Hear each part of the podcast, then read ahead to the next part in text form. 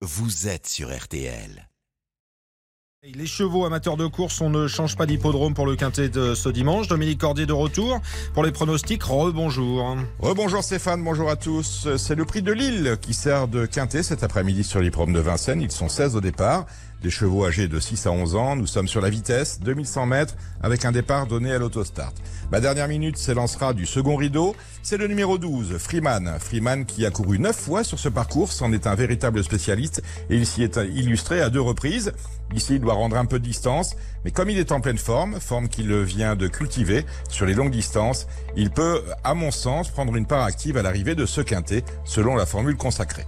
Je vous rappelle mon pronostic avec en tête le numéro 4, BPB.